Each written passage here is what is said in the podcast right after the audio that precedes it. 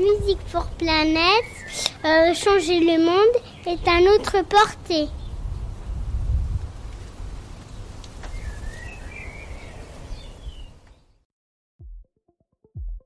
Je m'appelle Fanny Fournier, je suis mélomane engagée, professionnelle de la culture et directrice mécénat et engagement à l'Opéra national de Bordeaux.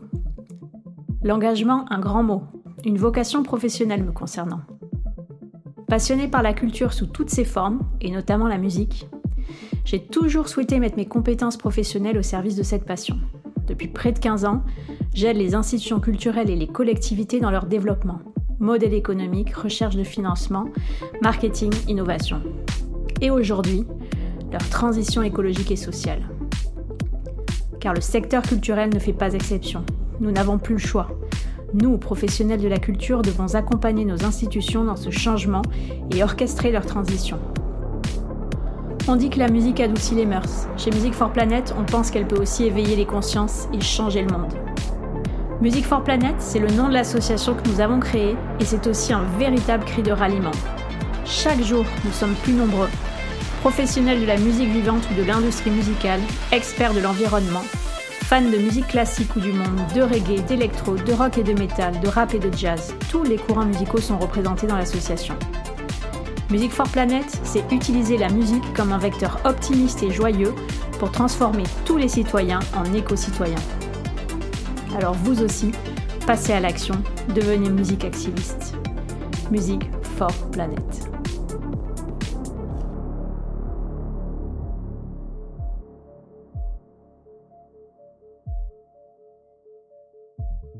Bonjour Alma. Bonjour Fanny. Ravie de t'interviewer pour euh, ce podcast Music for Planet. Alors Alma, on se connaît depuis euh, un an et demi. Tu étais avec nous pour euh, la première réunion de lancement de Music for Planet au Grand Théâtre de Bordeaux. Et on a tout de suite eu un bon feeling avec toi, toute l'équipe, et toutes les deux d'ailleurs, on a deux points communs. On a l'amour de la musique classique, ta, ton histoire personnelle, et aussi un amour inconditionnel pour Queen et Freddie Mercury. C'est vrai. Alors, est-ce que tu peux bah, te présenter pour commencer, ton rôle sur Rolling Stone, euh, nous raconter un peu ton, ton, parcours, ton histoire musicale, euh, voilà, te présenter. Bah alors, mon parcours, d'abord musical, parce qu'il a commencé avant mon parcours euh, professionnel. je suis issue d'une famille de musiciens classiques, enfin, classique et jazz. mon papa était jazzman dans ses premières années quand il est arrivé en France. puis il est devenu chanteur d'opéra. Euh, donc il a fait de, une grosse partie de sa carrière dans le classique. Euh, ma soeur est violoniste classique. Et moi j'ai commencé euh, la musique avant de savoir parler. Donc à 3 ans j'ai commencé le piano. J'ai une médaille d'or de piano classique. Moi j'étais destinée un peu à, être concertiste quoi et en fait on va dire qu'au collège et au lycée moi l'écriture me branchait et vers 14-15 ans j'ai voulu faire des études de journalisme et j'étais partagée entre la musique et le journalisme. Euh, ce qui fait qu'aujourd'hui, j'ai rassemblé les deux, euh, les deux passions après un parcours euh, un petit peu par des chemins de traverse, mais fait mes études en Grande-Bretagne. J'ai quitté la France quand j'avais à peine 18 ans. J'ai fait mes études médias et journalisme en Grande-Bretagne. Je suis restée un paquet d'années là-bas tout en continuant de la musique, mais j'ai commencé à chanter dans des groupes de rock là-bas plutôt. C'était bien moins classique et beaucoup plus rock. Et euh, en rentrant en France, j'ai fait une carrière dans les, médias numériques, notamment parce que j'étais spécialisée en, numérique. Et euh, il y a six ans, on m'a proposé d'allier euh, le journalisme et, ma passion pour la musique en reprenant le magazine Rolling Stone. Et j'ai pas dit non.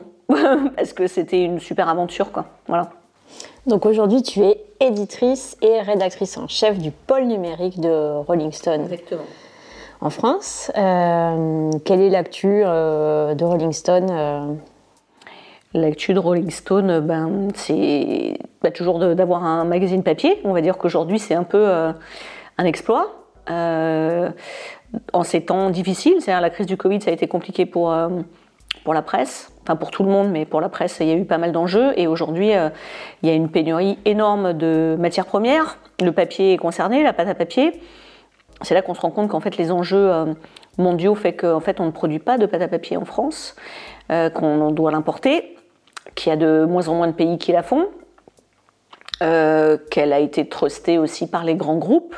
Donc la mondialisation, elle fait que ben, il y a une pénurie de matières premières. Depuis le Covid, qui s'est empiré Aujourd'hui, la crise de l'énergie impacte également la production de papier. Donc, euh, on va dire, imprimer du papier, c'est une actu pour nous, parce qu'on a du papier. Voilà, ça n'a pas été simple, mais on continue d'imprimer. il y a quand même des confrères qui ont arrêté d'imprimer. Euh, pendant qu'on nous explique que la presse doit passer au tout numérique. Euh, mais en fait, non, les gens sont attachés au papier et, et donc on a, euh, on a tous les supports. Donc le numérique, c'est un magazine numérique maintenant en hebdo depuis la période de Covid. Donc on fait 40 numéros par an, en plus de 10 numéros papier et des hors-séries. Voilà, l'actuel est là. Et, euh, et l'actu qui de cette année, c'est le développement en fait d'autres euh, activités autour du média euh, pour diversifier ce que font tous les groupes de presse parce que la presse papier doit se diversifier. Alors, bah, tu sais qu'on t'interviewe pour euh, Music for Planets, donc on va parler de musique et d'environnement. Et euh, donc, comme je le disais tout à l'heure, tu as été une des premières à, nous suivre, à nous soutenir et à nous conseiller chez Music for Planets. C'est quoi pour toi euh, la musique et l'environnement, la musique pour la planète? Qu'est-ce que ça t'inspire? Quel nom d'artistes, de festivals, de chansons même peut-être te viennent et t'évoquent ce sujet? Euh, déjà, je voulais juste parler, en termes d'environnement, parler du papier, mais le, métier de l'édition, ça a été un des premiers en fait à faire euh, une transition, écologique sans qu'on lui demande. Les contraintes sont telles en termes de euh, recyclage de papier, de pourcentage de papier recyclé utilisé, de tout ce qui est encre, etc. Donc c'est quelque chose qui, a commencé il y a, hyper longtemps. Donc aujourd'hui, on sait aussi même que le le, le, papier en lui-même, euh, le fait d'imprimer sur papier peut, euh, peut, être moins, enfin, peut être moins impactant pour, euh, pour l'environnement que, que toutes ces connexions à des sites internet.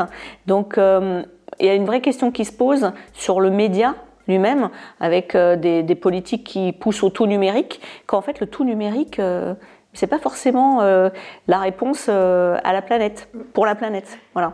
Donc il y a une vraie, il y a une vraie réflexion à mener aujourd'hui qui est de euh, qu'est-ce qu'on fait quand on sait ça?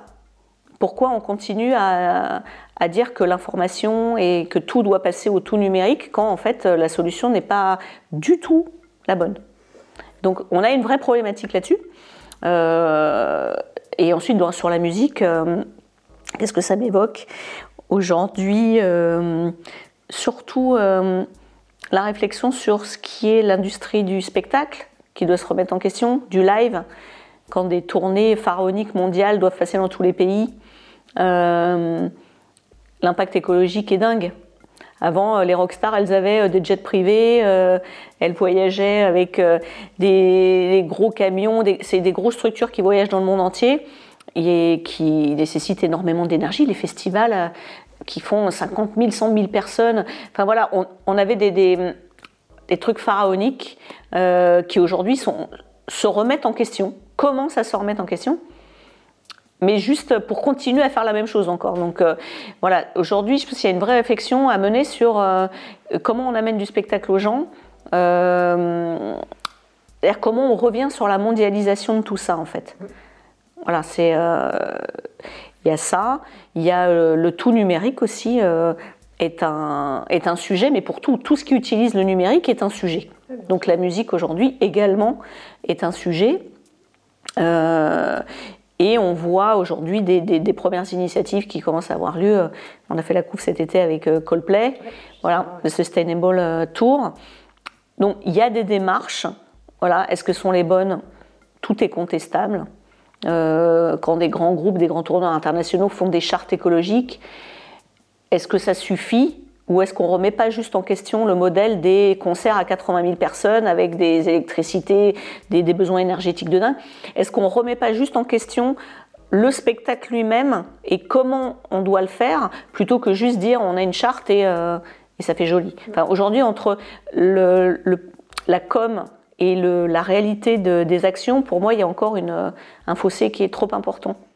Justement, vous aviez mis un gros coup de projecteur cet été sur la tournée, et la tournée éco-responsable de Coldplay et leurs engagements qui pourtant avaient fait euh, beaucoup de bruit, alors d'un côté euh, positif et puis parfois, comme tu le disais, euh, certaines, euh, certaines euh, remarques, certaines Ils ont été contestés sur certaines choses, mais il y a au moins le mérite de faire, euh, de faire quelque chose, enfin de- d'essayer de, trouver un modèle. Qu'est-ce qui t'a inspiré justement dans leur démarche euh, En fait, on s'est intéressé à voir si euh, qu'est-ce qu'il y avait de sustainable dedans. Voilà.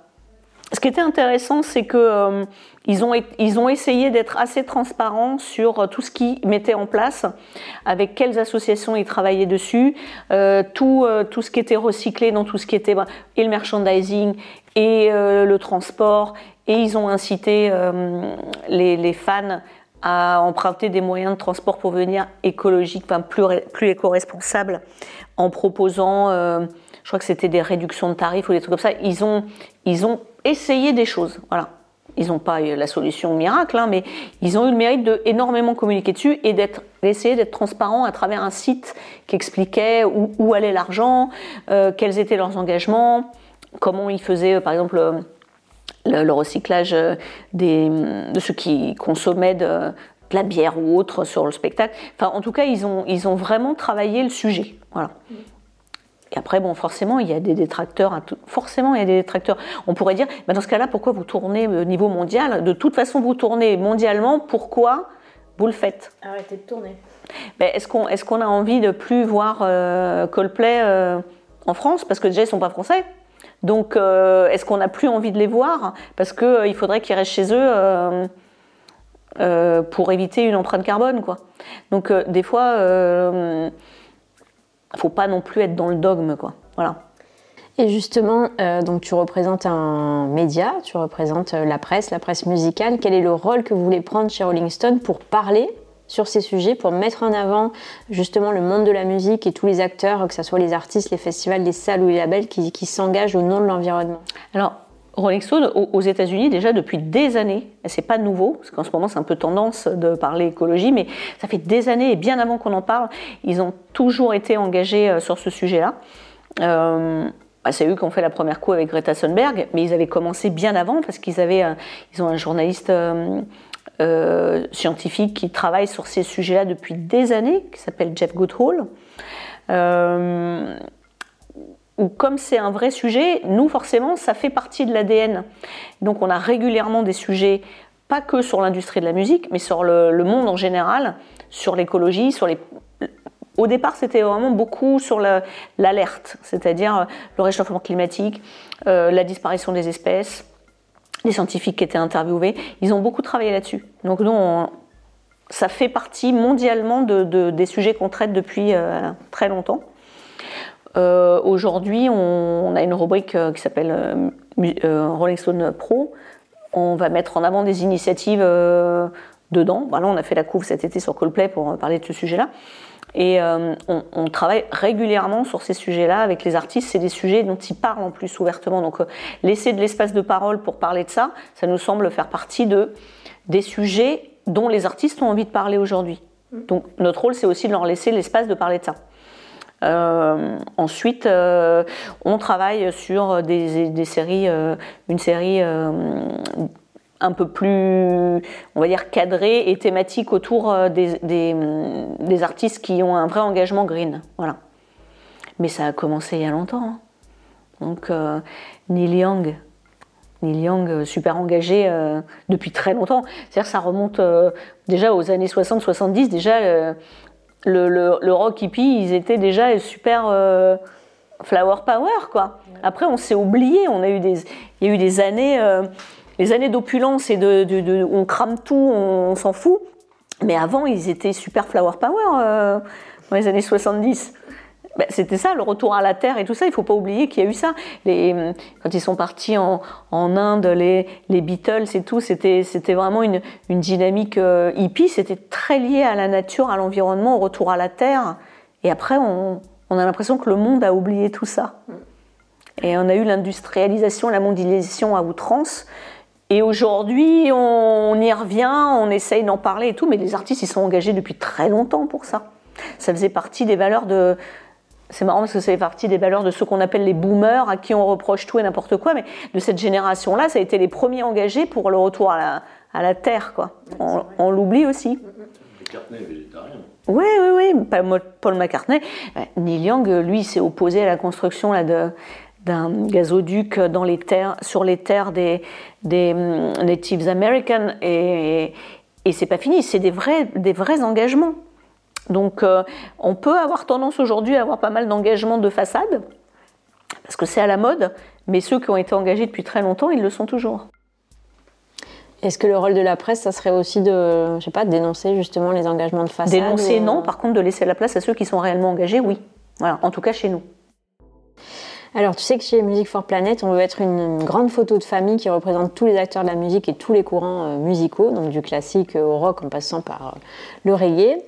Euh, est-ce que tu penses que le rock que vous représentez, bien sûr, particulièrement chez Rolling Stone, entre autres sujets, a une histoire particulière avec l'environnement? Puisque les, les, exemples que tu nous cites.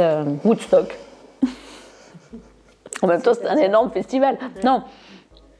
C'est la culture rock hippie déjà des années 70, c'était super lié. Ben, voilà, le flower power, c'était le rock, quoi. Voilà. Donc euh, oui, après, euh, aujourd'hui, c'est un courant de musique comme un autre qui, se trouve engagé, mais il y, a des, il y a des artistes engagés dans le classique, dans tout, dans le rap, dans tout. À l'origine, euh, à l'origine d'abord, il y avait le rock, mais c'était, on va dire, c'était générationnel. C'était la musique des années 60-70. Donc c'était avant le rap qui est venu après. Donc euh, je pense pas que ça soit.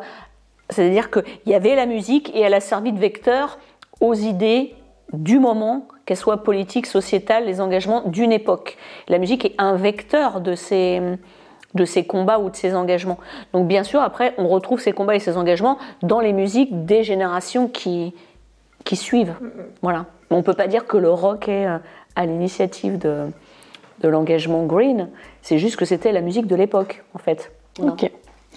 Alors, tu nous disais que tu travaillais bien sûr en étroite collaboration avec les États-Unis, qui sont à l'origine euh, du projet Rolling Stone. Euh, est-ce que tu penses euh, justement dans une autre dimension, est-ce qu'il y a une spécificité de la musique engagée française ou à l'inverse américaine?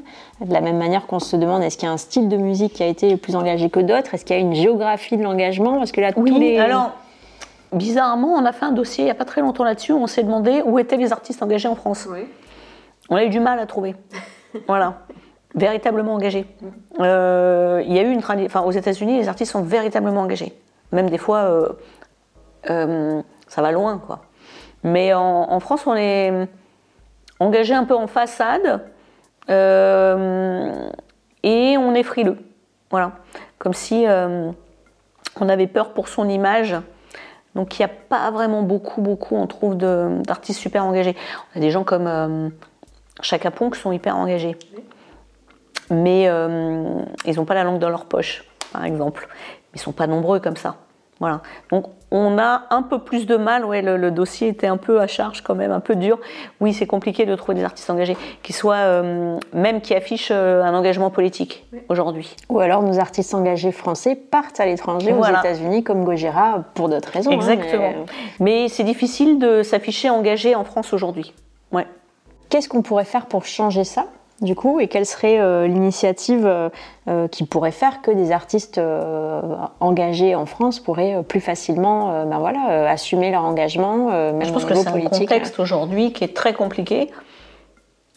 on remarque quand même sur, les réseaux sociaux, tu te fais troller et menacer, insulter, harceler en permanence. Donc je pense que l'avènement des réseaux sociaux a amené une frilosité de l'engagement et on est particulièrement euh, bien, bien, bien achalandé en haters, en France. Et je pense que les artistes n'ont pas besoin de ça. Dès que tu t'affiches pour un truc, tu te fais menacer de mort, euh, insulter. voilà, même si par exemple, nous, on peut donner la parole à un artiste qui a des gens qui n'aiment pas, eh ben, tu vas te faire euh, insulter le média par tout un tas de gens qui décident de se liguer contre toi parce que tu as donné la parole à un artiste. Donc en plus, c'est même devenu un engagement de donner la parole à certaines personnes. Donc euh, c'est très très très compliqué. Et, donc euh, le contexte fait que ce qu'on peut faire nous, c'est qu'on continue à donner la parole comme bon nous semble. Voilà. Et ce qui n'est pas simple tous les jours.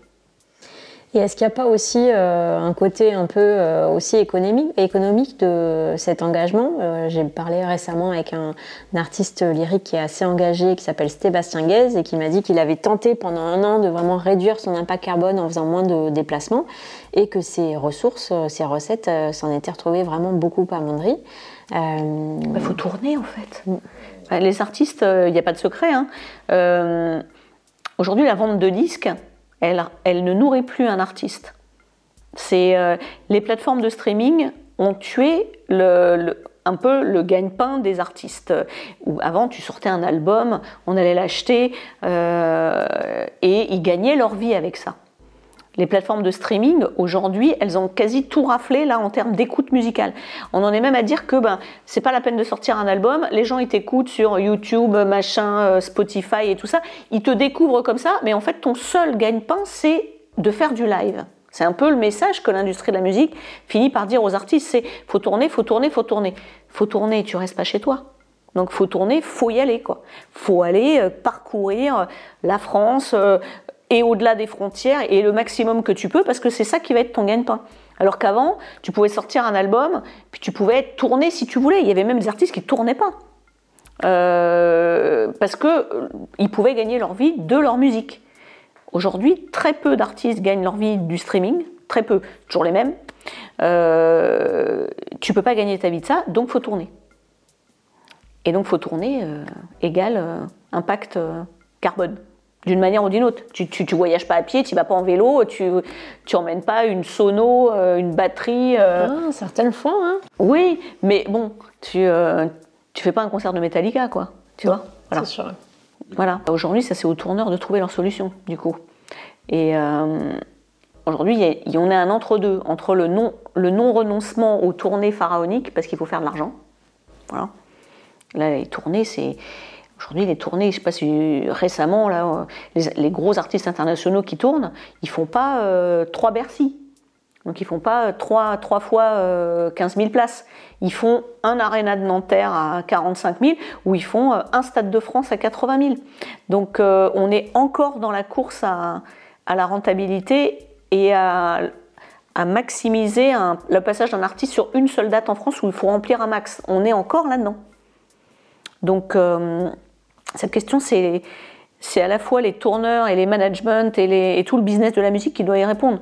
C'est euh, est-ce qu'il vaut mieux pas euh, que l'artiste y passe 3-4 jours euh, sur place et qu'il fasse des salles plus petites avec des moyens un peu moins importants, que ça soit plus sympa pour et, les gens qui viennent le voir et aussi peut-être repenser à comment ils voyagent et tout ça? Non, aujourd'hui, moi je vois le là il y a bah, Metallica, c'est du Stade de France. Hein. Voilà. Donc euh, pourquoi ça serait pas autre chose, par exemple? Donc on, est encore dans des, dans des... La maximisation du profit, elle est toujours là. Mm. C'est euh, l'industrie de la musique, c'est un, business. Puis, et puis, il y a aussi euh, le fait que pendant le Covid, ça a été une des industries les plus impactées au monde. Tous ces gens-là, ils n'ont ils ont pas travaillé. Et c'est pas forcément avec le streaming que les gens ont gagné de l'argent. Hein.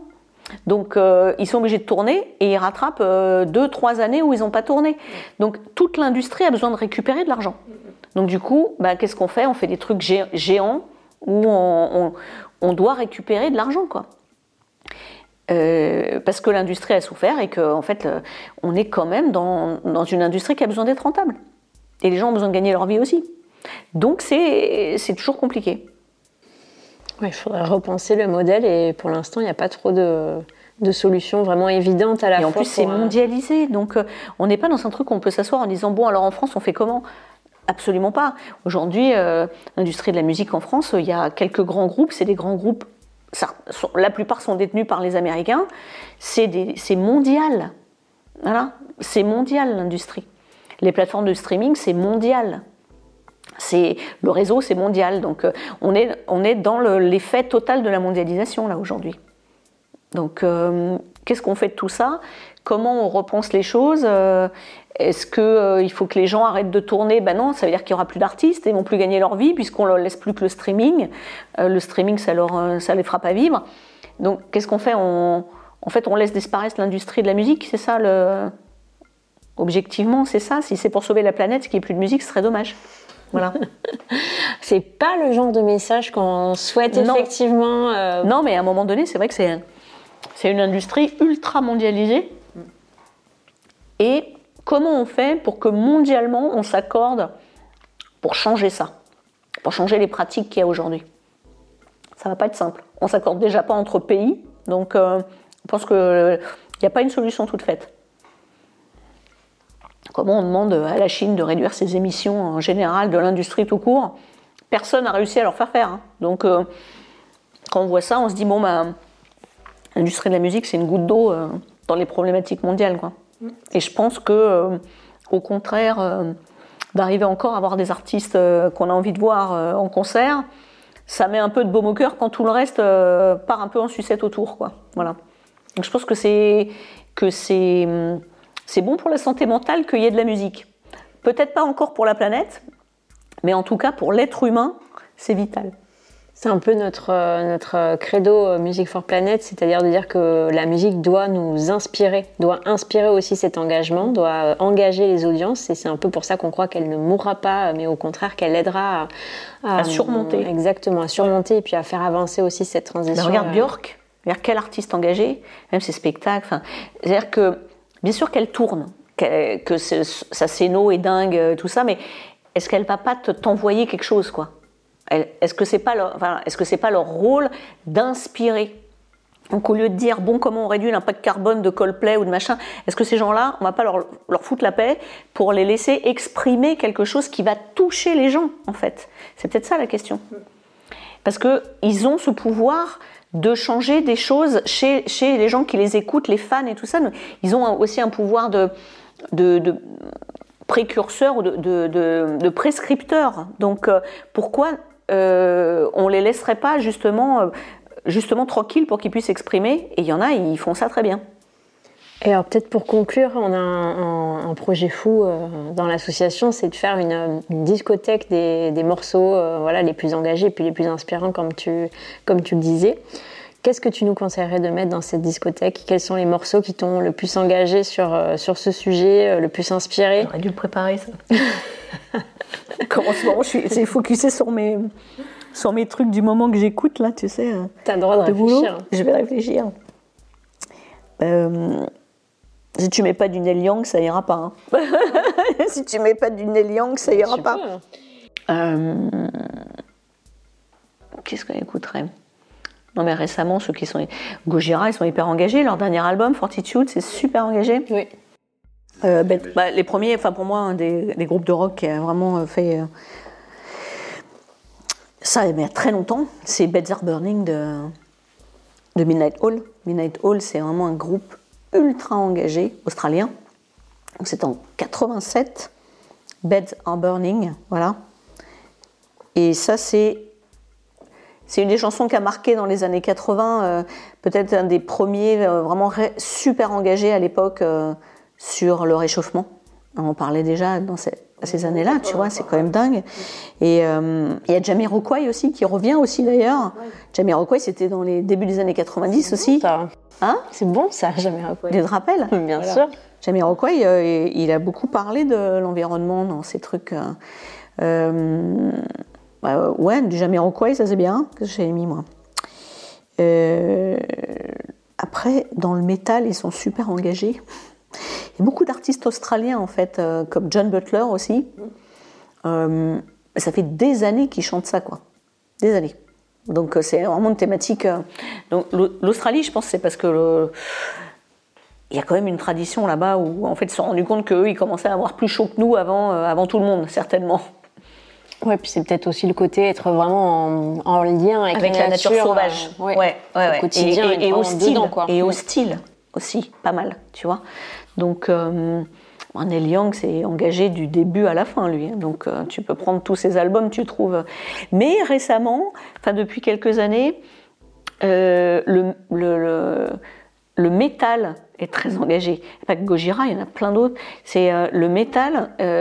tu trouveras beaucoup de groupes engagés. alors pas, certains pour la planète, d'autres pour le monde animal. Euh, et puis tu as pas mal d'artistes qui sont rock, qui sont engagés euh, euh, pour PETA. Donc il y a eu Iggy, Iggy Pop, McCartney, qui est devenu végéta enfin, vegan. Et donc ils vont avoir. Il y a, y a beaucoup de rockers qui se- qui s'engagent là-dedans. Donc nous on disait est-ce que le, le rock is the new green? Mais en fait, c'est la musique et leur notoriété leur permet de valoriser cet engagement-là. Voilà. Mais moi, je mettrais mes Beds, and- Beds Are Burning, ouais. On mettra ça en- Comme, euh, ouais, parce que elle marque vraiment un, un- un début de quelque chose sur les, les générations des années 80, en fait, des 70-80. Alors que c'était pas forcément des thématiques qu'on entendait beaucoup Bah ouais, à l'époque. Voilà. Au contraire. Mm. Merci Alma pour ces petites découvertes, ces belles pépites et euh, cet éclairage aussi sur les enjeux de la, de la presse musicale. Alors c'est pas euh, totalement la musique, mais on voit que, que c'est des sujets qui voilà, concernent toutes, euh, toutes les industries, comme tu disais. Et on continue l'apéro. Exactement.